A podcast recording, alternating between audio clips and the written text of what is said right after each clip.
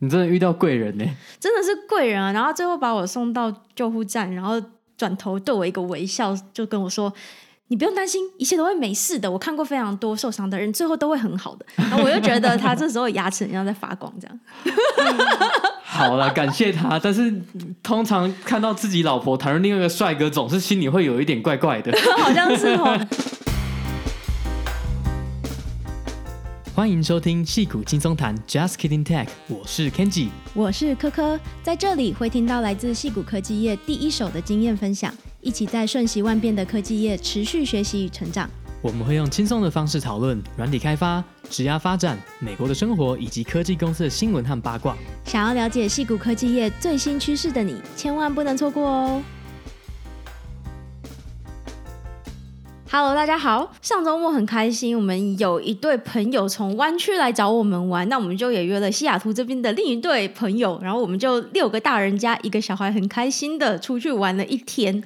没错，就是 Phoebe 跟 Rick，然后他们其实不太常听我们 Podcast，但是可能会为了我们的闲聊来特别来听啦。嗯，对，那其实见到老朋友真的是蛮开心的。不过这一次的相约呢，也是让我们体会到现在的约法已经跟十几年前小孩子的约法不一样。我们现在就是大人的约会方式。没错，大人的约就是非常的随性，就是一个礼拜前呢，他们说要来，然后大家就是有一搭没一搭，就是感觉好像介于有。有要参加跟没有参加之间，对，然后其中可能一两个人就回的很慢，就问他说：“哎，到底可不可以？”然后就嗯，应该可以，但是过一两天就问你说：“所以确定可以？”然后突然又不回，但是在前一天晚上又说可以。我觉得这是大人的约，就是非常的随性。然后你直到我们前一天已经隔天就要出去玩了，还不知道时间跟地点，还不知道怎么约。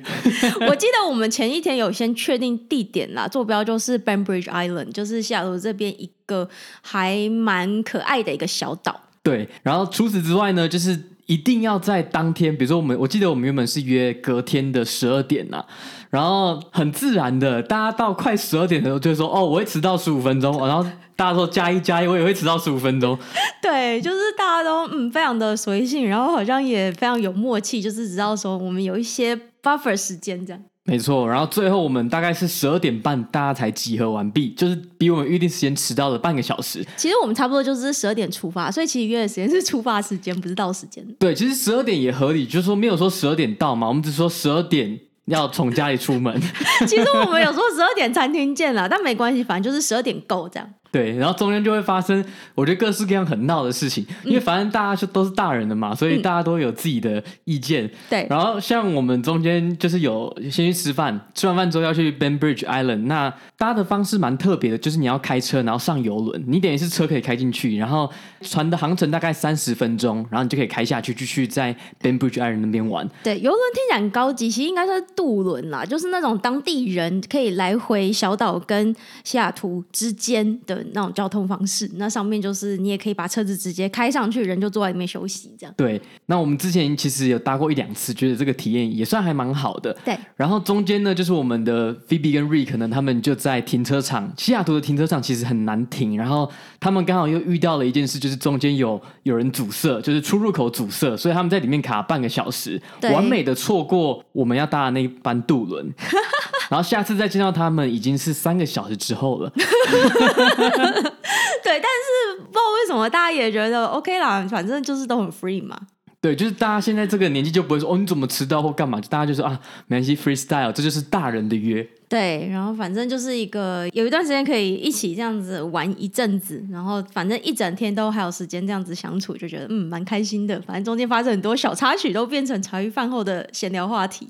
对，我觉得就还蛮好笑的，就是真的是跟以前的约法就比较不一样，以前就会规划的很仔细。对，你可能前一个月就在想说，哦，我接下来那个周末我要去玩，我要从早到晚每一个行程都要规划好，我要去四个点，然后中餐的餐厅要先订好，晚餐的餐厅也要先订好。但我们现在就是整个 free。对，就是当天在看，哎，有没有位置？哎，有的话就够一下。然后其实我们等于也是玩了一整天嘛，就中午吃个饭啊，然后下午去 Bainbridge Island。然后再回来吃饭，那这中间的行程都是蛮即兴的，就是哎，好，等一下吃什么餐厅，好，马上查看能不能定位，没有定位就没关系，去下一间。而且我记得中餐吃一吃，然后大家就在说，哎，我们不是说要大概两点的度了嘛，然后现在已经就是一点半，感觉已经来不及了，然后就觉得哦，没关系啊，反正下一边还有一班这样。对啊，平常的生活就已经够忙碌了，何必再给自己加那么多 deadline 呢？对，不要再设一堆 deadline 给自己踩，真的是太累了。对，所以也算是我们算难得跟朋友一起出去玩，老朋友一起出去玩了，因为毕竟我、嗯、就是我跟科科，然后还有 Leon 跟拉面都是通常都是这个组合出游啦。也是说我们很封闭嘛，小圈圈。其实我觉得我们应该算是偏内向的，就是我觉得很感谢，就是有朋友会主动约我们。对，因为基本上我发现过去可能几年会约出去都是别人主动约，我基本上很少主动约朋友说，哎，哪一个礼拜有没有空，要不要一起出来？我很少主动约人了。对，所以我们都是有朋友越，觉得很感谢，然后就会说：“朋友，拜托你们那个下次还是要约我们这样。”对，下次还是要约我们。然后真的是，我觉得就是蛮矛盾的，就是我们都 在这段关系里面，我们都是被动的那一方，好像是跟朋友有关系，所以要感谢有主动朋友。对啊，还蛮好笑的。嗯，然后反正这次出游过后，你就会觉得说：“哎，其实我们到这个年纪，很多人已经不像是。”像以前，比如说大学啊，或者是高中的时候，你每天都见得到。对。现在很多朋友，你可能久久见一次，那每一次见面，可能都是你人生倒数几次可以见到他们的时候。我讲的太感伤了吧？不要讲的这么悲伤。没有，其实就跟我们回台湾的次数很少一样嘛。我们回台湾偶尔会。嗯回台湾，然后看家人跟朋友，嗯，其实真的说实在，看到家人的机会也是比以前少非常非常多。以前就是你每天都住家里，然后你只要睡起来就跟爸妈拉赛聊天啊，然后他们就帮你准备饭吃。以前就觉得说啊，这个时间就是好像永远不会结束，就是永远理所当然，对，很理所当然了。可是现在想一想，就是真的很多时候很多次见面真的是要好好把握珍惜，因为真的。你搞不好下次再看到他，就是已经好又过了好几年了，嗯，就等于是真的是人生倒数几次可以见到这些朋友跟家人的时候了，所以真的要好好珍惜。对啊，因为我们很多朋友都是在台湾嘛，那虽然在美国也有蛮多的朋友，可是就算是在。湾区就加州的湾区跟西雅图好了，其实虽然地图上看起来很近，但是终究是一个要搭飞机两小时的一个距离，所以要见面也不是那么的容易。所以很多朋友就算是也在美国也在加州的见面，可能都是好几年前的事情了。我觉得不只是说有地理距离的限制，即便你们家可能住附近，现在大家也都蛮懒得约了。我们在加州的时候，其实有蛮多同学也是在加州嘛，都在湾区。但是说实在，我们可能也没有很积极的去，哎，比如说每个周末都跟朋友约嘛，因为我们是属于比较害羞的那一群，比较拍到顶。我们其实蛮享受自己的时间啦，对。但是我发现大部分可能在湾区的人，他们可能每个周末都会跟朋友约去吃饭啊，去某个人家里啊开 party 聊天，但我们就比较少，但还是会有朋友约，所以还是感谢，只是说。比较不符合我们那种每个礼拜的 style，那所以即便有的时候你住很近，但是哎，不知不觉你没有主动去约朋友的话，很多时候就会在流失在这些机会之间啦。嗯，所以这样想一想，好像我们偶尔也要主动多约一下朋友呢。对啊，那你下次想要主动约？哪一个人？最近有很多朋友都搬来西雅图啊，我觉得可以先约一轮。嗯，好，西雅图的先约，先就地理位置近的来约一下。对，就是从我们家开始辐射出去，看方圆，就是慢慢扩大这样。好，然后我们那天到派克市场，我觉得感触还蛮深的，就是人潮都回来了，然后口罩的禁令也解除了，当下真的是。觉得好像百感交集，就是好久没有看到这么热闹的样子了。对，其实我上一次去派克市场，就是是西雅图 downtown 一个非常有名的观光景点啦。那我上次去的时候是去年底的时候，那时候还是一片萧条的感觉。可能因为我是平日去啦，那时候还在放产假，所以就觉得那时候觉得非常的冷清。而且那个派克市场的建筑里面，之前都会有很多小摊贩在那边摆摊，然后卖他们的手工艺品等等。但我上次去的时候就。都没有摊贩，那边基本上就可能因为游客也少吧，所以基本上都没有在营运，所以就觉得非常的冷清。这么一个有名的地方，可是确实是这么的萧条的感觉。但上一次去的时候，就我们。一周前去，上礼拜去的时候，就真的觉得哇，人都回来了，好感动。对，因为我后来才发现，那个周末刚好是西雅图的口罩禁令解除的那个礼拜。对对，所以我那时候去我们家附近的健身房也吓到，哎，奇怪，店员怎么没有戴口罩？然后后来才发现，哦，原来已经刚解除，然后就觉得蛮感慨的，就说哇，真的是过了整整超过两年呢，从二零二零年三月到现在，真的是已经过了两年，然后就觉得说。好像这两年大家被迫开启一个支线任务，然后这个支线任务就是疫情，然后大家被迫要做很多生活上的改变。对。然后我们现在好不容易两年的支线剧情差不多走完了，大家回到主线剧情，然后生活好不容易希望可以回归到疫情前那种状态。嗯，是的。不过，虽然第一个反应是觉得人都回来了，觉得很感动，但第二个反应就是，哎，好多人没有戴口罩，感觉有点怕怕的。对，然后就觉得，哎，人好多，好拥挤哦。对怎么人这么多，觉得不太舒服。而且我自己心里其实是有一点点小小的。担心就还是会怕说，哎，大家现在貌似已经生活回到正轨了，但会不会其实大家就又开始疏忽了一些生活当中维持的一些卫生习惯，就已经养成的卫生习惯，会不会因为这样子就又开始疏忽，然后又导致下一波疫情开始？就是心里还是会有一点点怕怕的。我觉得现在还是有看到人戴口罩，我也会戴，就是我觉得有一些习惯是。已经养成了，我现在有的时候不戴，反而会好像不太习惯。嗯，我现在也是，但像我昨天去运动的时候，就发现我整个上那个认拔的课，大家都没有在戴口罩，戴口罩的只剩下可能包括我在内三四个人而已吧，就瞬间好像大家真的就比较放松一点了。对，我觉得，因为我们是介于一个从亚洲来的，然后接受到美国这个习惯，会有一点冲击啦。对。可是我觉得，相信对大部分的美国人来讲，他们可能终于觉得说啊，我可以把口罩拿下来了，然后可以看到对方的脸了。我觉得是，其实我自己也有一点欣慰啦，就是好像现在比较不需要说一直随时随地都要注意自己口罩有没有戴好，不然会被人家白眼。对，而且我说实在，我觉得其实像我们就最近有在。看利昂他之后要去的幼儿园嘛？对，那当然幼儿园一定会戴口罩。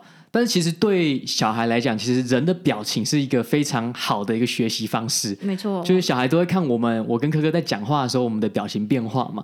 那如果对这些小朋友来讲，他们学习成长的过程中都是戴着口罩，他可能很难知道老师的表情代表什么意思。对，确实这也是另外一个蛮需要考量的点啦。就是戴口罩，其实对大家还是有不只是这种。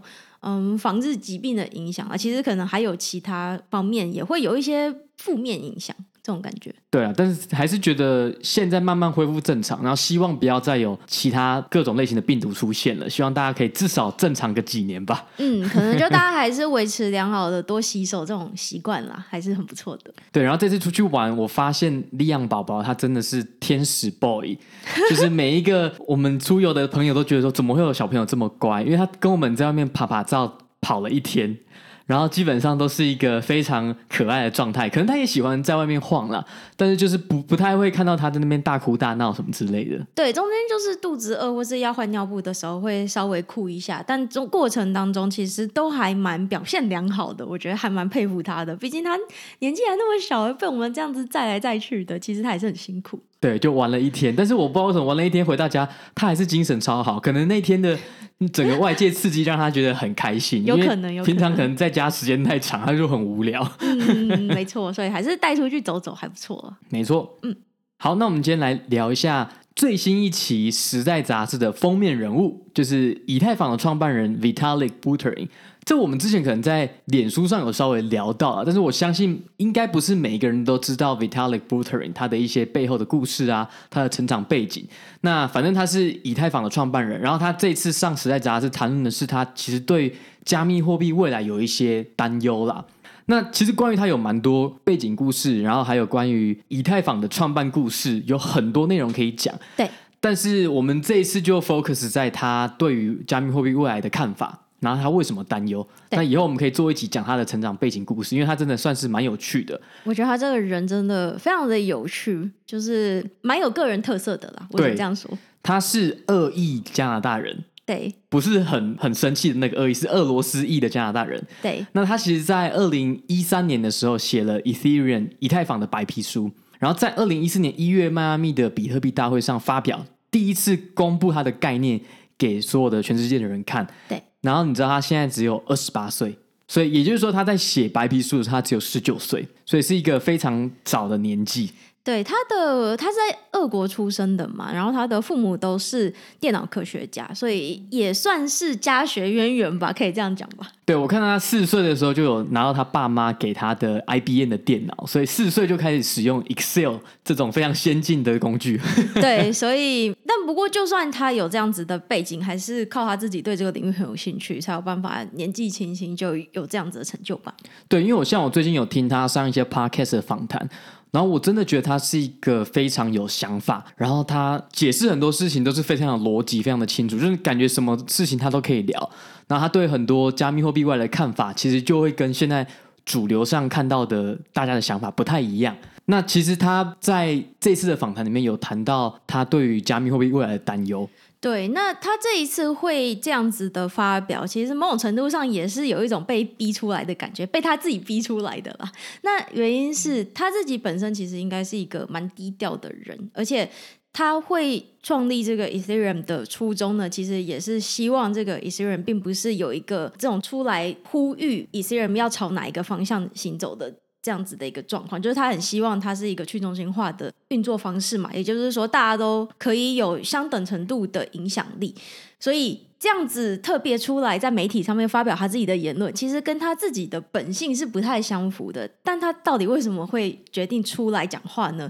其实最主要还是因为他对于 Ethereum 的未来实在是太担忧了。看到这几年这样子的发展，所以纵使他这么的想要低调，而且他其实应该是一个非常内向的人，但是他还是决定出来讲一些话，然后把他的想法 share 给更多人知道。对，他其实，在很早期的时候，二零一四年。Ethereum 刚创立的时候，他是写白皮书的人嘛？但是当时他们推出来的 CEO 不是他，因为他对这种 leadership 管理其实并没有太大的兴趣。对，如果去看他的照片，也会发现他跟我们传统上认知的所谓的 CEO 或是一个 leader 的形象，其实是差蛮多的。他是蛮木讷的啦，然后据说他还蛮常穿很多 Uniqlo 的衣服。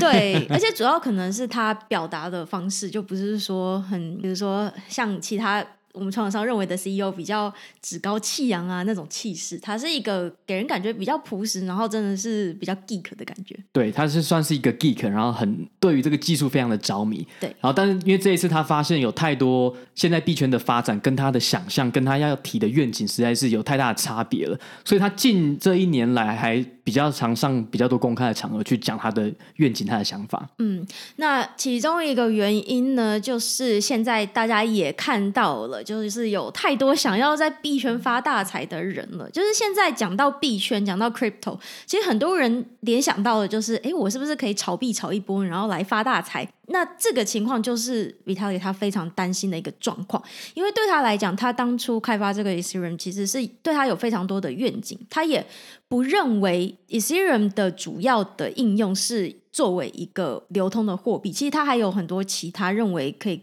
有更好的应用的地方。那现在这个情况就是，嗯，许多 crypto，然后 Ethereum 也是一样，就是等于被大家拿来当做炒作的工具了嘛。那比如说还有像是 NFT，也是去年应该是去年开始非常的风起云涌。那 NFT 本质上有一点变成是，呃，许多富人其实就会拿来炫耀他们的身份地位了。比如说很红的一个 project 是 Board Ape，无聊猿。就是有大概好像是一万个就是猴子的图案吧，那这个 project 就是上巴就变得非常的红，所以就很多人都会争相去把它的价格炒高。那很多有名的人就会把拥有其中一个猴子的图像当做是一个就很值得炫耀的事情。对，其实像 NFT 的爆红，其实也是在 Vitalik Buterin 他自己的意料之外啦，因为他对于赚钱发大财本身这不是他的目的。然后他就看到这些 NFT 呢被炒作成这样子，会造成很多后续对币圈不好的影响，比如说造成 Ethereum 的交易手续费变得很高，然后也因为这么多人的投入，所以造成很多环境的污染，造成你为了要运算维持 Ethereum 的稳定，就反而就变成是很多损耗很多电力，就真的还是会排了很多二氧化碳这样。对，然后所以也造成了你看有人的地方，然后大家都想要发大财，所以就有很多诈骗仔。你无数你在新闻上看到有好多个，或者是你在社群媒体上都看到，哎，好多不同种类型的诈骗方式。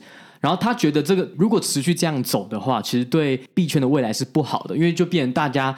看到这些东西，只想到哦，这是拿来炫富的东西，这是很多诈骗的东西，所以他觉得二零二二年呢、他自己算是被迫站出来要提醒大家这件事情，不然就会看到在币圈呢，只会有这些马上可以获利的产品会被打造出来。对，所以看起来他个人对于 NFT 的现况应该是不甚满意了。就是对于 NFT，他一方面可能觉得，其实应该也是觉得蛮有趣、蛮好奇的，因为 NFT 应该不在他本来认为。Ethereum 可以应用的地方，但是却现在却有 NFT 产生，所以一方面他觉得非常的有趣，但另外一方面也发现 NFT 确实就是已经变成一种比较是进入炒作的阶段，而不是真正对未来人类有帮助的实质应用上面。所以就是你刚刚讲的，他就发现他必须要站出来提醒大家这些事情，然后才有机会可以把 Ethereum 导向他自己本来的愿景。对，那他自己对 Ethereum 本身有很多期待嘛？他认为其实以太坊可以变成是蛮多社会实验或者是政治实验的一些场域。比方说，如果有一个更公平的投票系统，说不定可以在 Ethereum 上面实做，或者是可以用在之前有很有名的概念叫做 Universal Basic Income，对，就是全民基本收入。他认为这些东西很多实验都是可以在 Ethereum 上面进行的。然后他举到最近。俄国跟乌克兰战争的一个例子啊，就是开打后，战争开打后的三周内，全世界的人呢，透过加密货币，其实资助了乌克兰政府还有非政府组织大概一亿美金。他觉得加密货币就是应该用在这种地方，就是可以改变真实的世界，然后让它变成更好的地方，而不是买一堆无聊的猴子的图像，而且还很贵。我刚刚看了一下这个猴子的图像。大概都是比如说八九十个 Ethereum 现在价钱，对，就整个是疯掉了，就是市场是非常不理性的。但是我觉得目前就不是看到它的内在价值，而是说希望找下一个脱手，把这个价钱炒得更高嘛。对。然后他自己也提到，他其实他自己有自己的 blog，然后自己其实也会透过一些方式来传达他的想法。但其实因为以太坊或者是加密货币本身是去中心化的，所以即便他是创办人，他也不能单方面去决定任何的事情啦。那这边哎，稍微讲一下，就其实 Vitalik Buterin 呢，他在中国的绰号是 V 神，叫大家都叫他 V God，V God，因为他真的蛮猛的。但他还是同意这个概念，就是说他不觉得任何一个产品、任何一个东西是一个人就要去决定它的方向的。即便他觉得以太坊应该去中心化，然后他也因为这样，他没有办法去主导以太坊未来的发展。对，他还是觉得这是一件好事，就是要让大家去决定。只是说，他的确也在。某种程度上其实蛮挫折的，就是说他发现他常会提醒币圈，不管是透过各种方式写 blog 啊、上 podcast，然后或者是接受各种的访谈，例如他们这次接受《时代》杂志访谈，他发现他很多的呼吁就会变成是好像在风中嚎叫一样，好像 好像一点用都没有，就大家都没在听啊，就顾着炒币这样。对，所以其实很有趣，就是他是创办人，可是他却没有一个实质的影响力来决定这个币圈的走向。嗯，虽然说没有实质的影响力，但是他也是发现说，因为他终究现在在媒体圈当中也算是大家会愿意倾听他说话的对象嘛，所以他应该也是决定要利用他在这方面的优势来开始尽量去影响 Ethereum 的发展，让他回到正轨，就是他有一点就是不得不。这样子做，然后下定决心要来改变这个方向，就他一定得站出来了，再把他的概念传达到更多人知道，然后让更多人能够同意他的看法。那其实他这个分歧呢，就是其实在二零一四年，就是以太坊创立的时候，他们的创办人之间就有类似的争论啦。因为当时以太坊大概有八个共同创办人啦。对。应该也不是官方的共同创办，是说那个时候有八个人同时在做 Ethereum 这个专案。对，那当然这个发起人就是 V 神嘛。那当时争论的一个重点就是说，到底 Ethereum 要变成一个盈利的公司还是非盈利组织？那有两派说法嘛。那有一派的人就说，我应该，我们应该要遵循像 Google 的方式，比如说我们就把 Ethereum 呢变成是一个盈利的公司，然后这个时候呢，所有人在上面使用呢，我可以根据他的一些个人资料呢，推给他一些类似的广告。对。但是 V God V 神他决定 V God 对 V God 他决定呢，他认为这个东西本身是应该是大家都可以共享的，他不觉得应该是有一个盈利的公司来主导这个东西的发展，所以他后来的主张就是说成立 Ethereum Foundation 这个非盈利组织，然后来资助，然后来把这个 Ethereum 做得更好。可是 Ethereum 这个区块链本身呢，全部都是开源的。所以它就走向一个非营利组织的方向，就变成我们现在看到的样子。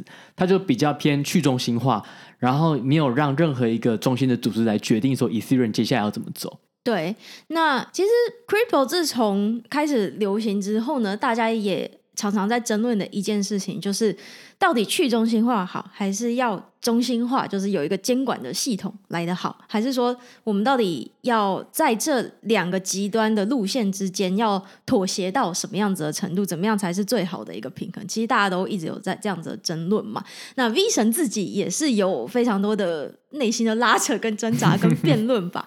那毕竟他自己是。嗯，非常倡导去中心化这样子的理念，但去中心化造成的一些问题，这几年我们也陆陆续续看到了，所以他也是一直在思考说，到底要什么样程度的去中心化才是最有利未来人类发展的。那这中间呢，其实在二零一六年的时候呢，就发生了一个蛮著名的刀的骇客事件，那也是对他来讲应该算是一个蛮有意义的里程碑吧，就是他有做了一些处理，然后来让他心中。对这个去中心化或是中心化的概念有了更深的一些理解。那二零一六年的这个骇客事件呢，就造成损失了六亿美金，所以大概是整个 Ethereum 大概百分之四的流通量，所以其实真的是蛮高的。对，那是算算是在当时百分之四的流通量算蛮多的。那其实他当时呢，这件事情发生的时候，也是有两个方法可以处理啦。第一个有一派呢是倡导真去中心化，就是说理论上这些东西就是记录就是记录，就算已经被害，它也不应该是可以被篡改的。对。那就应该要继续保持这个状态。嗯，那这样的坏处是什么？坏处就是说，这些被害的钱你就没有办法还回去了。对，而且这样可能会让这些骇客更食髓知味，就会有越来越多的骇客行为发生。对，就是未来只要 Ethereum 有任何的 bug，那中间只要有任何的问题呢，那这样骇客就可以利用这些漏洞。继续去做这些攻击，对，那这些钱也没有办法还回去。嗯、这个是你如果要选择完全的真的去中心化，没有人为干预的话，你就会遇到这样的情形。就使用者真的就要全盘承受这样子的后果。对，那另外一个是他自己当时觉得比较好的方向，就是觉得应该要修正这些错误，因为这不是一个很常见的情况。对，这是一个当时算是蛮严重的一个骇客事件嘛，所以他提出的方式是说，那不然我就让我们的区块链有一个 hard fork。就是硬分叉，这个我们等下稍微解释一下。那这个方式呢，就是使用时间回溯之术，就可以回到那些区块链被害之前的状态，然后产生一个分支，也就是说会有两条区块链，有一条呢是原来的记录，有骇客沾染的记录，另外一条呢是没有被害、比较好的状态的区块链。对，那当时这两个方法呢，大家就不断的在争论嘛。那后来其实是采取一个算是偏折中的方案啦，就是 Vitalik 他就是在他的部落格上，透过不同的方式来告诉大家，他 propose 是这个修正错误的方法，使用硬分叉，让区块链回到之前的状态，就假装事情没有发生这样。对，假装事情没有发生，然后看看大家的反应。那后来大部分的人呢是比较倾向他提出的这个做法。可是也不是大家都完全同意嘛，所以后来的折中方案就是说，它的确就分叉出来了，那就变成两条链嘛。对，如果你是觉得应该要真的去中心化的话，你就留在原来的链上；那你如果是相信 Vitalik 的方法的话，你就是到另外一条已经分叉过、没有骇客污染痕迹的区块链上继续 Ethereum 的营运。那这就是为什么你现在看到交易所会有两种 Ethereum，一个是 Ethereum，一个是 Ethereum Classic。Ethereum Classic 就是那些觉得真的去中心化是应该被保留的那些价值被保留的，他们就留在 Ethereum Classic 上面。所以就是被害过的。对，那些就是被害过的那条链。对，那 Hard Fork 是什么意思呢？Hard Fork 就是说把区块链应该是讲 Fork 好了，分叉就是把区块链分成两条。对。那其中有又有分 Soft Fork 跟 Hard Fork，就是软的跟硬的啦。对。那简单来讲，硬的分叉就是说你基本上原来的所有在 E Z 系列上面的人，你都要用新的程式嘛，你都要符合这个新的规范，你不能去跑旧的软体。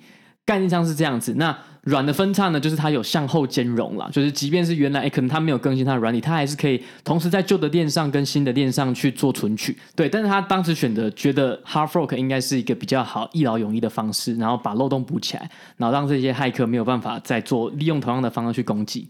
对，我想对 Vitaly 来说，这件事情算是找到一个就是折中的方案嘛。就是他虽然被大家公认为是 Ethereum 的 leader，但是他自己本身并不希望成成为这样子的 leader。所以呢，他在他的 blog 上面 propose 的一些方法，然后算是有得到了大多数人的同意去做这样子的事情，所以对他来讲，这就是一个有让参与 Ethereum 的人，他们也有权利去做一些决定。对，那当然不是每个人都同意他的看法嘛。像其实有蛮多当时的以太坊的创办人，后面就可能觉得他的意见跟 Vitalik 是不太一样，后来后面就离开了，就分道扬镳了。对，分道扬镳，然后去做不同的区块链的专案了。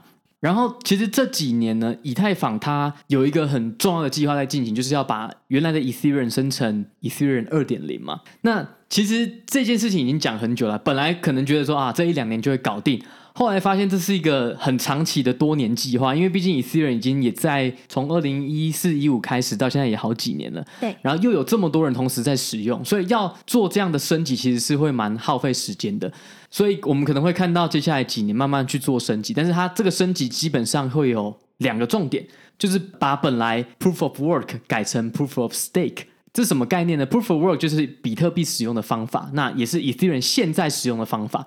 它基本上就是在产生新的区块的时候，要这些矿工呢去解一个数学难题。那最先解出来的人呢，就可以获得奖赏，然后就可以把新的区块写上去。对，然后其他人就没有吗？对，就是他只有这个最快的矿工，最快解除这个问题的矿工可以得到奖励。对，那但是就变成是一个军备竞赛嘛，就是这就是为什么你要买更大 GPU，你要买更多，花更多的钱在这些硬体设备上，因为这个数学问题呢，它会随着人越来越多，矿工越来越多，越设计越难，所以你就要有更多的 computing power，你的算力就要更多，你才有办法去解出来这样的问题嘛。对，那就造成了其实。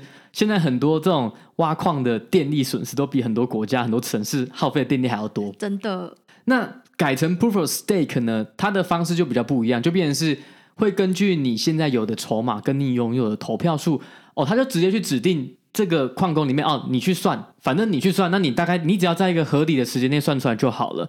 那其他人是负责验算的部分，所以这样的就避免大家去竞争，哎，某一个新的区块。那他们预估呢？经过这样的改动，从 Proof of Work 改成 Proof of Stake，它可以节省百分之九十九 percent 的电力，所以算是省非常多。多对对对，所以这是第一个他们升级的计划的一个 feature。然后另外一个呢是所谓的 Sharding。Sharding 呢，其实在资料库的概念里面，因为其实很多学 Computer Science 应该都学过，你要 scale 你的 service，你要 scale 你的 database。其中一个技巧是使用 sharding，概念上就是把资料库分成比较小块的，就本来是一个很大的资料库，你现在可以分成五个，分成十个。那概念也是一样，因为 Ethereum 呢现在是一个很大的区块链，那其实会造成系统如果有很多人在使用的时候会变慢嘛。那也造成为什么这个费用会这么高？所以 sharding 就是把这个区块链切成比较小块的区块链。那你可能哦，你在某个地方使用的时候，你可能是用某一小块；另外一个地方在做交易的时候是使用另外一块，就分成比较小的子系统。那让整体的系统的 performance 效率会变得更高。嗯，所以这算是他们近几年要一直在推的计划了。所以我觉得，算这次看他的访问，其实大家有空可以去看一下这个《时代》杂志的访问啊。我觉得讲到还蛮多细节，然后还蛮多他自己对于加密货币未来应该长什么样子的一些看法。那其实我觉得看到他这篇访问，我自己是觉得还蛮欣慰的，因为一开始我对于 crypto 在可能的应用，其实是觉得还蛮期待的，因为感觉它就是还蛮有机会改变很多不同的场域，他们原来。的运作方式可以让事情更有效率等等，但是这几年真的这种 crypto 这种不管是炒币啊，或者是诈骗的这种风气实在是太盛行了，所以其实让我有一点点灰心。然后再加上很多人都是朝投资的方面来看待比特币，而不是着重在未来真正的应用上面。那但是看到这个创办人他自己出来讲说。他其实希望以太坊可以朝这样子，就是对于人类有更好的贡献的方向前进，而不是单纯是用来当做一种，嗯，不管是金融商品还是一种诈骗或是洗钱的手段。那我觉得其实真的是蛮欣慰，就是也提醒了我们，还是有蛮多的人是希望可以把 Crypto 是用在真正可以有贡献的地方。那也希望大家就是更注重这一块的发展了，而不是讲到各种 crypto 的时候，就是专注在哦涨了多少，或者很像在做云霄飞车啊这种感觉。对，我记得最近币价崩的时候，不知道是 Vitalik 还是 Coinbase 的 CEO 应该是 Vitalik，他有出来讲，他觉得看到币价崩是好事，因为这样子就可以让只想要赚钱的人离开，对，然后真正低头想要做这个建基础建设，把这个区块链弄得更好的人会留下来继续做。对，他就有讲到，像比如说二零一八年那时候 ICO 的事件嘛，让币价崩了之后。他们就是继续低着头在做这些事情，他觉得这个东西是好事，对长期的发展来讲是好的影响。真的，不然想要做 crypto 应用的人都跑去做那些目前当下最赚钱的东西，然后 VC 也只想投这类型的东西的话，那就是没有办法让真正的应用真的早日被打造出来啊。对，因为他觉得说他们离真正的好的去中心化，用去中心化的方式来来实做这些加密货币产品是其实是比想象中还要近的。只是说，因为现在热钱很多，所以大家会超捷径，对，所以他很怕区块链会变成另外一种中心化的实作方式，对。但其实是可以用稍微慢一点点，不要这么快，可能只晚个几年，然后用去中心化的方式，好好把这个区块链的这些产品打造出来，让它变成是一个更有影响力、更好的一个工具啦。嗯，是的。好，那今天这集就到这边，我们接下来进入 Q&A 的部分。好，第一题来了来了，好奇科科与肯吉是用什么设备录音？这个我还真的忘记了，我刚才查了一下，是使用一款叫做 Audio Technica 的 ATR 二一零零。但是我觉得型号是什么不是重点，重点是你要选一个指向型的麦克风，这样才不会把一些环境音录进去。因为我现在一开始很多人都推荐什么使用 Blue Yeti，那它是一个还蛮好的麦克风，没有错。可是它因为它是没有指向性的，所以环境的音很容易被收录进去。但是如果你比如说你是自己在家弹吉他自弹自唱，你的声音的来源有很多种，你要录得很清楚的话，当然是使用 Blue Yeti 还不错。可是做 Podcast 的话，你最怕的就是录到旁边的杂音，所以使用指向型的麦克风会比较好。嗯，所以就是要看你的 use case 这样。没错，然后我们剪接的话，就是使用 Mac 内建的 GarageBand。下一题，最近申请了 CS，由于是第二硕，等待结果出炉的时间很让人烦躁。你们申请学校时怎么调节这个焦虑？哎，我觉得这个时候他是两个礼拜前问的，现在可能已经陆陆续续放榜了，因为我记得大概二月底，所以三月我，我们这个实在太慢回了，所以我们已经帮你解决这个焦虑了。我想你现在应该不焦虑了吧？没有啦，好认真回一下，就是其实很多时候就是你你做你能做的嘛。我知道这种等待心情总是煎熬的。我们高中生大学啊，然后大学研究所啊，然后像我们之前来美国也是，当然会，你就会觉得说你已经申请完了，你接接下来就是等待，你就是一有一种既期待又怕受伤害的心情。对。但是我觉得这种焦虑就是让自己就有事情做啊，让自己忙其他的事情，比如说做运动啊，或是跟朋友约出来，或是花时间跟家人相处，然后可以把这个东西聊出来，透过对话的方式，然后你可以把你的心情讲出来，就会有一定程度化解你的焦虑啊。我自己这样觉得。嗯，下一题，在考虑要不要到欧洲念博士班，想当教授，想问你们身边还有在欧洲念书工作的朋友吗？我们好像还蛮多朋友现在是在欧洲，就是念博士班、硕士班，或是在工作的都有。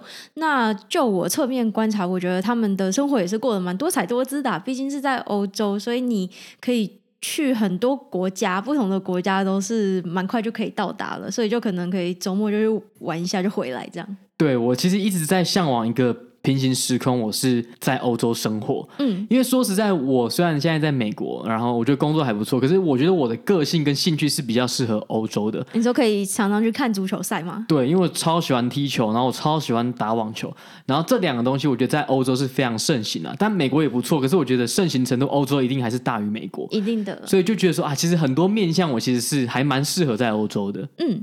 下一题，真的好喜欢你们每集都听这个节目，是我在美国生活每周的小确幸跟精神粮食，哦，真的太感人了。没有问题，让我们继续当你的小确幸跟精神粮食吧。没错，每周更新。对，下一题。最近要在美国求职，觉得心很慌，想请问当时求职内心是怎么调试，或是说要用什么心态面对？这跟刚刚问等待学校放榜也是有一样的概念啊。对，我觉得这种都是人生的问题，就是很多时候你这跟科技可能比较没有关系，就是你对任何事情啊，你可能。在某个程度，你都会觉得说啊，你现在比如说压力很大，你现在在等待什么东西，你现在求职，那你会觉得很困难啦。但是你要想，这些东西终究会过去啦。你求职，你最终还是会有一个工作。你回头看你以前大大小小面临的问题，比如说你现在回去看你国中的问题，你可能在想说啊，我这一科国文怎么准备，英文怎么准备，你当时也是很烦恼，很烦恼。然后你现在回去看，你会觉得当时的烦恼其实根本不算什么，我现在的烦恼才是真的烦恼。可是你再往五年后去看，你就想五年后的你，看你现在又会觉得怎么样？一定会觉得说啊，你边还乐，你最后一定会找得到的啦，一定会最后一定会是会有一间公司要你的。所以很多时候就是这样，把自己的，我就把维度拉大一点，然后去习惯这些压力，然后去放大维度看，我觉得会好一点啦。你就。会觉得很多生活中遇到问题没有这么严重啦。真的，我最近其实对这件事情很有感触，就是回想一些可能几年前当下觉得压力很大、很焦虑，就甚至是焦虑到比如说吃不下、睡不着这种情况的事情，我现在都想不太起来，然后也觉就会开始觉得很后悔，那个时候为什么要那么紧张，让自己没有好好活在当下，没有好好的享受生活，然后可能搞到身体还有点不太舒服，这样现在看就觉得好不值得哦。真的，因为说真的，我觉得时间是很有限的。那你把时间花在担心啊、焦虑啊这些情绪，我觉得是不好的嘛。因为人就是要活在世上，要让自己开心嘛。所以其实放宽心，很多事情没有这么严重。就是啊，其实有一个心态我可以分享，就是不要把什么事情当成是必要的，嗯、就不要想说你好像一定要怎么样，一定要怎么样，一定要达成什么事情才可以，好像是社会定义的成功。我觉得不用这样想，很多事情像我自己，很多事都是没有压力的。然后像我们今天聊的 Vitalik，他的目的都不是赚钱，他说他不是为了赚钱。然后很多时候，你看他不是为了赚钱，就我就帮他，反而帮他赚到钱。你就不要有这么多的一定得怎么样的心态的话，我觉得会健康很多了。嗯，没错。下一题，想问西雅图最推荐的餐厅和好玩的地方，希望下半年可以去玩。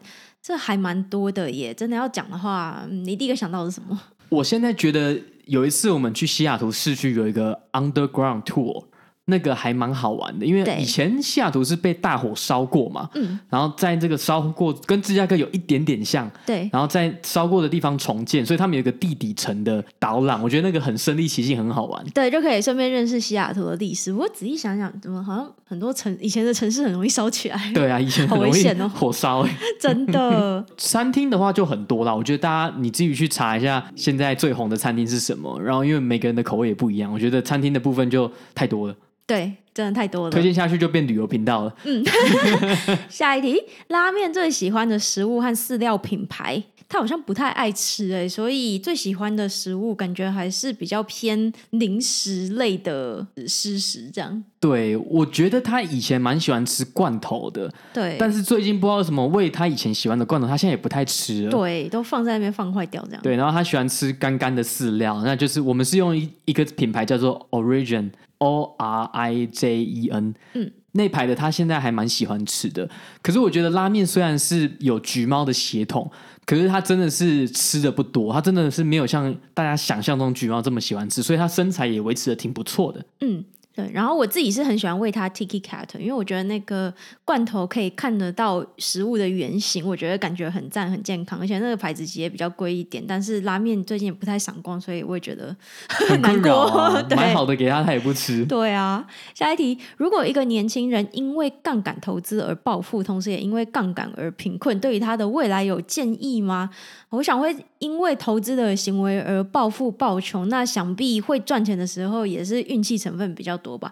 所以我个人觉得，如果可以想一下杠杆投资的时候到底是怎么暴富的，如果有办法复制的话呢，就继续想办法去复制那个成功。那如果没有办法复制的话，就表示你这个运气成分太多了嘛。那可能另外想一个比较脚踏实地赚钱的方式，比如培养自己的一技之长等等，可能会是一个比较长远的好的一个计划。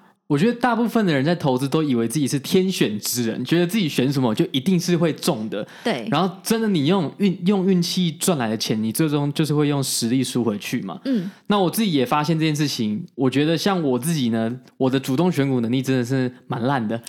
回顾了一下自己过去的投资，只要每主动选股都会在不对的时间点入场，那公司不见得是不好的公司，但是我发现让我最赚钱的还是每个礼拜定期定额投入大盘。这才是让我稳定获利的来源。对，我觉得因为这几年投资风气盛行，所以人人都幻想自己可以成为像巴菲特那样子的投资大师。但其实你可能尝试一下，你就发现自己可能真的不是那块料。所以我觉得也不要认为说，呃，如果可以就是全职做股票交易是一个非常值得羡慕的事情。其实那也是有他辛苦跟需要长期去投资努力的事情。对，而且他们其实压力应该蛮大的。虽然说他们赚很多钱，可是他们其实即便到现在，他们可能还是要操盘干嘛的。其实他们的那种压力或者是要做的考量的事情，其实也不是说好像你赚了很多钱你就没有烦恼了一样。嗯，所以我觉得，嗯，真的不要以就是全职投资股票为一个目标啊。我觉得，除非你真的觉得自己很适合这样。下一题，请问在美国工作每年大概能存多少钱呢？有计划达到什么目标才回台湾吗？回台的期望薪资？我其实没有在算每年存多少，因为其实在这边花的生活花费也蛮多的啦。但是一定是存的比在台湾的时候多不少啦。然后我觉得也没有特别设定要到什么目标再回台湾啦，就觉得时间到了，如果我们诶，比如说觉得好在这边该体验的都有了，然后可能力量也到一定的年纪，我们可能想诶，那可以回台湾生活。然后我觉得回台湾时候也不会说退休，一定还是会找工作或者是自己有兴趣的事情去做啦。对。那现在离回台湾还有几年啦，所以期望薪资等回台湾再说吧。嗯，当然是越高越好。但是如果那时候回台湾，可能也不一定是以薪资为一个选工作的标准啦，可能还是看工作内容比较重要。没错。下一题，父母都不会 coding，但觉得是未来必备的语言，跟英文一样。不知道你们对幼童学城市的看法如何？好，我自己是觉得城市这件事情，因为其实很大一部分是在训练逻辑思考的能力嘛，所以如果早一点可以去接受这样子的一种思考模式的训练，我觉得其实还蛮好的。但是至于要不要说从很小的时候，很快就让他去，就是实际去 coding 啊，做一些 project。我觉得可以再看看，因为我自己其实不是很想要小孩子一整天一直盯着电脑。我觉得其实，在小的时候，适当的培养各方面的发展是蛮重要的。我的立场是，如果他有兴趣，他主动说要学，或者是我们给他。尝试了一两天，诶，他觉得喜欢，我觉得有兴趣就可以学，但是也不用刻意说啊，这个超重要，爸妈觉得你一定要学，就直接塞给他。我觉得还是要让小朋友去试试看，有兴趣再学。嗯，下一题，可以分享你们跟滑雪的故事吗？怎么喜欢上的？科科怎么受伤的？西雅图滑雪的感受。我先讲一下我怎么受伤的，好了，应该是我开始滑雪板之后的第三次滑吧。那其实滑雪板的时候，我想初学者来讲，大家后来发现最容易摔的时间地点是什么时候呢？就是约莫是大概下午三四点的时候。对，然后会是在一个就是那种。很平一望无际的平原那种地形的地方最容易摔倒。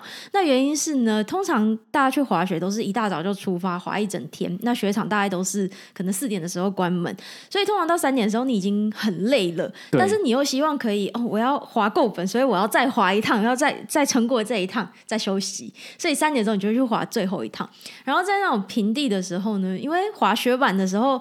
对初学者来讲，要保持平衡应该是最困难的一件事情了。那在那个很平的地方的时候，大家都会建议你，你就是要维持你的速度，不要停下来，因为你如果停下来，你接下来就只能用走的继续把 剩下的行程走完。所以在那个地方，大家都会说，你前面一个斜坡下来之后，你要维持那个速度。那我就是听了我的同事朋友的建议，然后就发现，在那个地方呢，我就是不小心就哎，好像突然正以为自己滑得很顺畅的时候，突然卡到了石头，然后就哎，突然雪板扭了一下，我。觉得大事不妙，然后下一秒就已经跌倒在地上，然后右手腕着地这样。啊，对啊，那个真的是当你卡到边，尤其在平地，平地的时候你卡到边，你又身体直接下去，然后你下意识就会用手去撑嘛。对，然后你就是在撑的时候就受伤骨折了。对，那骨折之后就倒在地上好几分钟，站不起来。那这个时候就在我觉得很。就是很绝望的时候呢，就有一位帅大叔刚好滑过我身边，然后呢，他就非常绅士的问我说：“哎，你还好吗？那我可不可以扶着你，把你扶起来？这样，因为他就是可能要扶到我的手啊、腰啊什么的。然后，但是我当下就想说，不管你要扶哪里都没关系，你赶快把我扶起来就对，我不想要再躺在这里了，我觉得非常的绝望。对对，然后，但是我觉得他蛮厉害，因为他是滑雪教练，所以他虽然是滑 ski 的，但是他竟然可以叫我把我的。雪板就是我可以站起来维持平衡，然后把我的雪板靠在他的 ski 上面，然后他就直接带着我这样子滑，我都不用出力，我只要想办法维持平衡就好了。我就觉得这种教练还是蛮厉害的。你真的遇到贵人呢？真的是贵人啊！然后最后把我送到救护站，然后转头对我一个微笑，就跟我说：“你不用担心，一切都会没事的。我看过非常多受伤的人，最后都会很好的。”然后我就觉得他这时候牙齿好像在发光，这样。好了，感谢他。但是通常看到自己老婆谈论另外一个帅哥，总是心里会有一点怪怪的。好像是哦，没有啊。但是他他应该是已经就是结婚的滑雪教练，所以没差。嗯。嗯反正就是从此之后，柯柯就不滑雪了，就所以就留我孤单一人继续滑。对，那反正我的故事，我就是毕竟在台湾都没有滑雪的经历嘛。那我觉得是算是来到美国之后，真的是这边滑雪风气非常的盛行。然后我等于是滑了一两次之后就爱上了，然后就觉得说这个东西是我一直想要做的事情，所以我就很快就买了各式各样的装备，然后比如说从雪板啊、binding 啊、手套啊、安全帽，就是全套都买好，然后滑到现在也已经。第四年还是第五年了嘛？那觉得在这个过程中，就是可以一直不断的精进自己。那时候刚开始学的时候，还会去看很多 YouTube 的影片，然后每天做冥想训练，想说我在雪场要怎么做这个动作。你现在也还在每天看啊？我现在没有，我现在比较少。我现在已经进入一个高原期了，会的差不多就是那样子了。嗯，OK。对，然后所以接下来要进步就是非常的难，然后但是还是想办法，或有时候会在有机会滑的时候，就是多练习啊。然后在西雅图滑，我觉得是还不错啊，至少比在加州的时候距离近非常非常的多。对，以前单趟要开四个小时，现在大概开一个小时半就有很好的学长可以滑，所以还蛮享受的。嗯，下一题，有没有给大学生的 Android App 学习路线？不想走冤枉路。我觉得现在的文件都写得蛮好的。我觉得我那时候刚开始学的时候，哇，真的是第一个模拟器非常的慢，手机那时候你光是要安装你的 App 就是搞超久。然后现在我觉得各式各样的硬体设备啊，然后软体开发的一些 tool 啊，以及网络上的 documentation 都已经做得很好了。所以我觉得你只要比如说你有一个自己的 project 的想法，你做一个很简单的 app 也没关系，但是就是可以解决你的问题的话，然后 follow 网络上大部分你可以看到的一些文件，其实就不会走什么冤枉路了。而且有时候其实。稍微走冤枉路也没什么关系嘛，因为很多时候我们以为是冤枉路当下的时候，但是后来会发现，你可能在那个过程当中你还是有学习。没错，你这个是超好的点，因为是不是很多时候你以为你走一个最佳路线，结果你少学了很多东西。对，就比如说妈妈跟你说你要走这个路才是你的最佳路线，爸爸跟你说你要避免这个，结果你都是在别人铺好的路上，你反而没有学到那些好最你在人生中遇到挫折的时候应该要怎么样应对、怎么样处理的那些能力嘛。嗯，所以其实学写程式也是一样，你如果都走一个。别人帮你铺好路，你就没有学到最难的部分。嗯，是的，怎么连这也可以讲的是哲哲学问题？我觉得所有问题就回到阿德勒，都是人际关系，都是哲学的问题。嗯，是。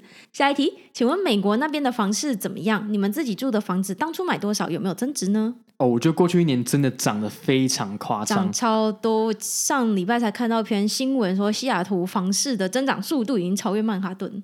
那好像是几个月前了啊，几个月前，可能这几个月都是这样。对啊，都是这样的。对，但我们还蛮幸运的，我们当时算是一年半以前搬到西雅图嘛，嗯，然后当时就陆陆续续在看，然后去年买的，那买了之后呢，也当时还是觉得很贵啊，然后。现在看都还是算已经比现在的价钱好非常多了。嗯，但我觉得其实这种增长对我们是买来自住来讲，其实好像没有差，因为你就是要住啊，你也不可能现在就拿去卖掉。对啊，因为你永远会需要一套房子住啦，所以我觉得你现在买，然后你就算看市面上价格变高，你对你来讲你根本就没有办法套利嘛，也没有办法套现嘛，因为你还是要找一个地方住。没错。下一题，感觉肯吉科科都不太会吵架，怎么维持不吵架？如果吵架怎么办？我觉得我们确实是蛮少吵架的耶。那当然还是有大吵过啦，但我觉得蛮大。我们的大吵对别人来讲根本不是大吵。哦，真的吗？因为上次我就跟我朋友聊，他说你们大吵会怎样？嗯、我就描述了一下，他就觉得说那个根本不是吵架，因为我们其实是不会。我们是不会互相骂对方，就是不会有太多情绪性的。嗯嗯嗯，对，对，所以我们的大吵可能对其他人来讲就是日常之类的。所以现在是在晒恩爱吗？也没有啦。哦，但我觉得蛮大的一个重点是尊重对方吧，就是我们还蛮尊重对方的，不管是兴趣啊，或是想法，或是个人空间等等。那在这个前提之下，就不太会因为一些事情而吵架了。对，我觉得主要是后来发现，你如果是用这种情绪性的方式，其实最后这种裂痕是补不回来的嘛。你等于是你只是为了当下你有一个情绪一个出口，然后你吵架的目的最后还是希望能够和好嘛。理论上啦，我看当然有人可能吵架目的是为了不和好，但是我觉得理论上你夫妻吵架，你你你不会想说你永远就是不理这个人了。对，所以这个时候你就知道说，如果你一直用情绪的方式去攻击对方，那反而不是一个好的结果。你最后两边都受伤，然后两边都没有得到好处。所以其实后来就会发现说，其实你就是像我们的方式，就是把我们觉得不开心或者委屈点讲出来，但是不要带太多情绪入骂。那这样子让对方理解，然后互相理解，其实就是一个比较好的沟通方式啊。对，而且就是尽量事情发生的当下就讲出来，就不要说好像拖了很久才一举爆发这样。其实这样子就是会更难沟通。对，就是你当你有一点点委屈，有一点不开心的时候，就可以适时的抒发一下，然后说：“哎，我刚那样子觉得。”好像没有被尊重，或者觉得这样子不好受。其实你就把你的情绪讲出来，有点像是在做心理智商这种感觉。就是基本上你讲出来，你有一点抒发，你就会好很多了。嗯，下一题，请问两位怎么做知识管理？如何有系统的记录和看学习的知识，例如书、文章、coding 等等？我觉得是跟之前问那个做笔记的概念一样。我觉得我们两个应该都不算是那种非常系统性的会做这些记录啊、知识的管理的。确实，比较像是那种即兴，就是我觉得哎，好像这个东西有 get 到它的一些核心的概念，然后自己去慢慢的这样学习。所以这方面其实比较没有办法说给大家太实质的建议啦。但是我自己学习的方式一向都是说，好，比如你你看，假设随便举例好，你在写程式，你在遇到一些问题的时候，很多人不去想为什么的，他可能只是说啊，我现在遇到这个 bug，那那怎么样？我赶快赶快解决，好像过了就没事了。但是其实很多时候你应该要走的深一点去了解为什么。比如说，哎，奇怪，我明明就这样做。我明明就是下这个 command，为什么错了？那比较浅的学浅碟型的学习，就是说你可能就啊不去探究原因，就好像可以运作就好了。但是你如果比较深入的去了解每一个事情为什么会这样发生，然后想办法去学习解决它的话，你就会变成一个肌肉记忆了。嗯，我觉得就是呃有。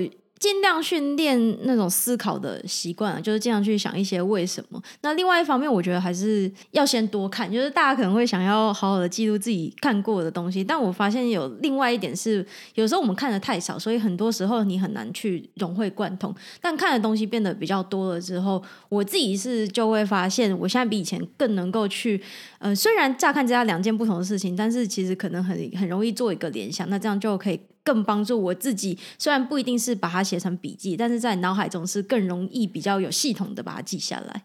没错。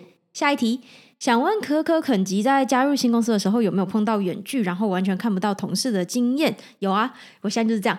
那有的话，要如何让主管觉得你很上进，但不会显得表现欲太强呢？还有要怎么跟同事培养感情呢？最近进的外商公司，同事都在国外，觉得人之间的距离很难抓。那我认为。远距工作的重点就是沟通吧，就是沟通是一个蛮重要，而且很多时候你要 over communicate，就是你要确保对方真正了解你的意思，所以就是多管齐下，不管是 Slack message 或是 email，或者是甚至有时候就是 Google Meet，好好的把事情讲清楚。沟通真的是蛮重要的一件事情。那其实如果你有把沟通做好的话，我想就不太需要特别去还要让主管去觉得你很上进，因为其实他应该就会看到你在这方面的表现了。吧，那我觉得也不需要担心表现欲太强的事情，因为很多时候我们都是太没有表现欲了。我觉得是耶，我觉得这个表现欲太强，可能是你自己觉得好像你的同事会会这样认为啦，但是说不定你把你的东西，你把你的进度透明的知道，让大家知道说你现在进度在哪里，然后你学到了什么，你的一些知识的分享，我觉得都是好事啊，都是帮助整个团队，帮助你的主管，然后大家都知道说，哎，现在这个 project 的进度在哪？我觉得适度的沟通或者是过度的沟通是好事情。嗯，没错。那要怎么跟同事培养感情呢？远距的状况下，我觉得真的比较困难。那我自己的做法是会定期跟同事们约 one on one，就很多时候可能聊工作的事情，但聊完之后也可以聊一些比较私人的事情，聊一聊周末有什么计划啊等等。对，我觉得一对一聊天是一个比较好认识同事或是认识朋友的方法啦。因为如果一群人，比如五，光是我觉得五六个人、四五个人，已经算是比较少的 meeting 了，还是很难每个人都聊到。对，好，下一题，去矽谷工作最低要有什么条件？我觉得最低的条件就是你要有签证，你可以留下来，这件事情是最重要的。那剩下的话，我觉得只要那一关过，你只要有就身份问题解决的话，其实我觉得没有什么必要条件啦。嗯，就是肯努力的话，其实你要找工作，最后都还是蛮有机会找得到的。嗯，下一题，嗨，肯基哥哥想请教一下，你们平常会透过哪些管道追踪专业领域的发展趋势与最新技术？我觉得就是很多个渠道，我会订阅蛮多那种 weekly newsletter 啊，或是 daily newsletter，然后去看看说现在有什么一些新闻啊，或是一些技术的发展。比如说 Hacker News 就是一个很好知道说现在有什么诶新的 tool 新的东西在 Hacker News 上面就是一个趋势嘛。然后偶尔会看一些 YouTube 影片啦，有一些 conference 啊，或是你自己有兴趣相关的技术比较深入的研究，就可以看 YouTube。所以就很多啦，我觉得现在应该是你要怎么去筛选知识，这点是比较困难的。但是你如果要学任何的东西，你想要知道某个领域的发展，那个资料都是多到爆炸的。嗯，下一题，请问有什么习惯进入 flow 的仪式吗？诶，这个好像上礼拜有聊过，对，对。但是概念就是说，我觉得要建立自己的一个仪式感啦。像我自己就是在中午吃完饭后喝一杯咖啡，然后就可以开始进入工作的 flow 了。嗯。下一题，想请问，如果要用三分钟讲出一个自己人生中最有趣的经验，两位会怎么回答呢？这题好难哦，有好多故事想要讲，这三分钟有点困难呢。对啊，很多事情都很有趣诶。我自己有几个故事是，第一个我在美国已经错失班机两三次，然后 有一次是差点错过飞机，有一次在纽约，就是我已经错过过一次了，还两次，然后我就再也不想错过了。结果还是差点错过，可是原因不在我，但是重点就是我在安我们在安检的时候，我特地提早了一个多小时，想说国内班机这没有问题吧？我想说时间完完全全绰绰有余，就在安检的时候，突然感觉是有人被查出一个可能违法还是比较不好的东西，对，所以安检人员就叫大家都不要动，嗯，然后停了半个小时，嗯，然后一堆人跟我要搭同一班机的一堆人呢，就是好安检 delay 了半个多小时，然后赶快冲到登机门，明明还有二十分钟。还是十五分钟，就是明明他还没有到法定登机门要关的时间，对，飞机就已经跑在跑道上面滑行了，已经急着走了。然后空姐就一副说不关我的事，然后没有办法了，你们要自己再去订下一班飞机，但是下一班飞机是明天，他就是今天的最后一班我们要到的目的地的班机。对，然后有一个人就已经他说不行，拜托你，我如果不搭上这班飞机，我会丢失我的工作。然后已经要哭出来了，哦，这好严重，哦。对，然后但是那个时候明明就是还有二十分钟还是十五分钟，就是明明登机门不应该关的。对。然后空空姐就一副关我屁事，然后我要下班这种感觉。嗯嗯嗯。然后就有一个人很帅气的打一通电话。我也忘记，我也不知道他讲什么。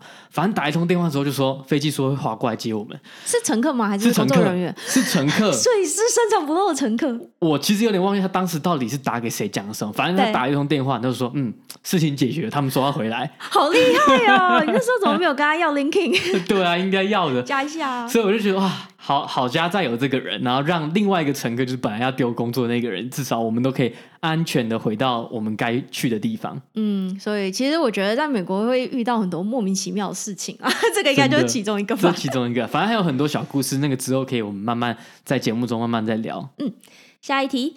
利昂也好可爱，大融化，嗯，这个来自我们的好朋友文玉，没错。下一题，好奇面试时被问到未来三年规划会怎么回答？白不想当主管，只想做小喽啰的员工。我觉得就诚实回答啊，比如说你以这个人他是，我只想做小喽啰，没有啦，但你要稍微认识一下嘛。那你当然说你的目标不是做主管，你可能还是想要在 IC 就是 Individual Contributor 的道路上前进嘛。那你在这个情况下，你自己的职涯有什么规划？其实就把它。讲出来了，你当然不能回答没有规划嘛。人生还是要有稍微有一个愿景，知道说未来几年你想要做什么，对，就可以好好回答。那其实这个问题也是我会去问公司主管的，就是说，比如说你觉得，比如这个组或者是这个 organization 未来三年五年会有什么样的发展，这也是可以问的嘛。所以就是一个互相都可以问的问题。嗯。下一题，拉面跟我们家的 Nagi 好像，可以组一个 Ramen Nagi 偶像团体吗？然 后听起来好可爱的团名哦。我好怀念 Ramen Nagi 哦，好想吃哦。哎，真的耶，在 Palo Alto 有一间吗？对，在 Palo Alto 有一间，台湾应该也有吧？台湾也有啊，所以我就一直觉得说，每次在 Palo，我们之前在加州的时候，每次中午的时候好想要吃 Nagi 哦，然后就会开二十分钟的车跑去 Palo Alto 吃，我真的不懂，而且还要再排快一个小时的队吧。所以我后来都没有跟你去哦，我都自己去排队。对啊，因为我就很懒得为食物排队这样。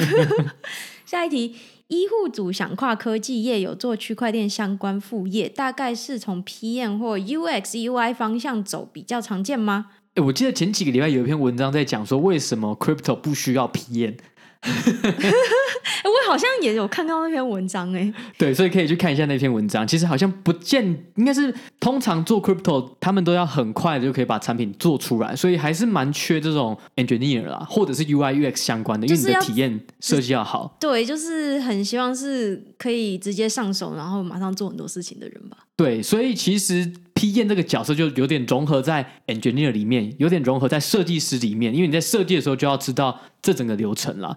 不过你已经有在做区块链相关的副业，那我想你对这方面应该是已经有一些程度的理解了啦。所以就看你在这这块里面，你想要再往特别再往哪个方向走呢？那我觉得从 UX UI 方向做是还不错啊。嗯，下一题又是文玉，拉面怎么这么可爱？对，真的很可爱。下一题，DS 真的需要博士吗？每个 JD 都写想要 PhD，但这样念完就好老了。我刚刚其实搜寻了一下。现在 DS 的一些工作的需求，其实我没有看到有几个是需要博士班的耶，所以，呃，你是不是再多搜寻一下？因为其实蛮多公司目前 Data Scientist 的都没有要求一定要有博士学位，应该是 Good to have，但是不是必要啦。就是很多时候应该是他可能有说，如果是博士是是 OK 是比较好的，对。可是不要被这个挡，因为很多人在申请这些工作的时候，好像都要你每一个条件你都要符合，你才想要申请。但其实你只要符合，比如一两个，你就可以申请，就没有问题了。没错，而且我个人其实是真的非常反对为了 DS 而去念博士，因为第一个你还没有做过。DS 就是你怎么会觉得你真的会喜欢这个工作呢？通常要先做，你才知道你要不要持续做下去嘛。那另外一个就是，你如果真的为了这个去念 PhD，然后后来发现你不喜欢做 DS，那不是有点惨吗？就浪费了一大圈的时间。我觉得要先真的要先试试看才知道了，不要为了一个。你没做过的事情，然后为了取得他的资格，然后你就花了五六年的时间去念博班，我觉得这不值得。对，我真的觉得，就是念博士班真的是一个非常辛苦的路诶，所以念之前真的要想清楚，你到底为什么要念博士班。嗯。好，那这个问题总算是回答完了。我们拖了好久啊，真的是感谢各位听众耐心。对，真的大家都很有耐心，感谢大家包容我们 delay 了大概两三个礼拜才回。没错。好，那今天这集就到这边结束了，希望大家还喜欢。那我们下周见，拜拜，拜拜。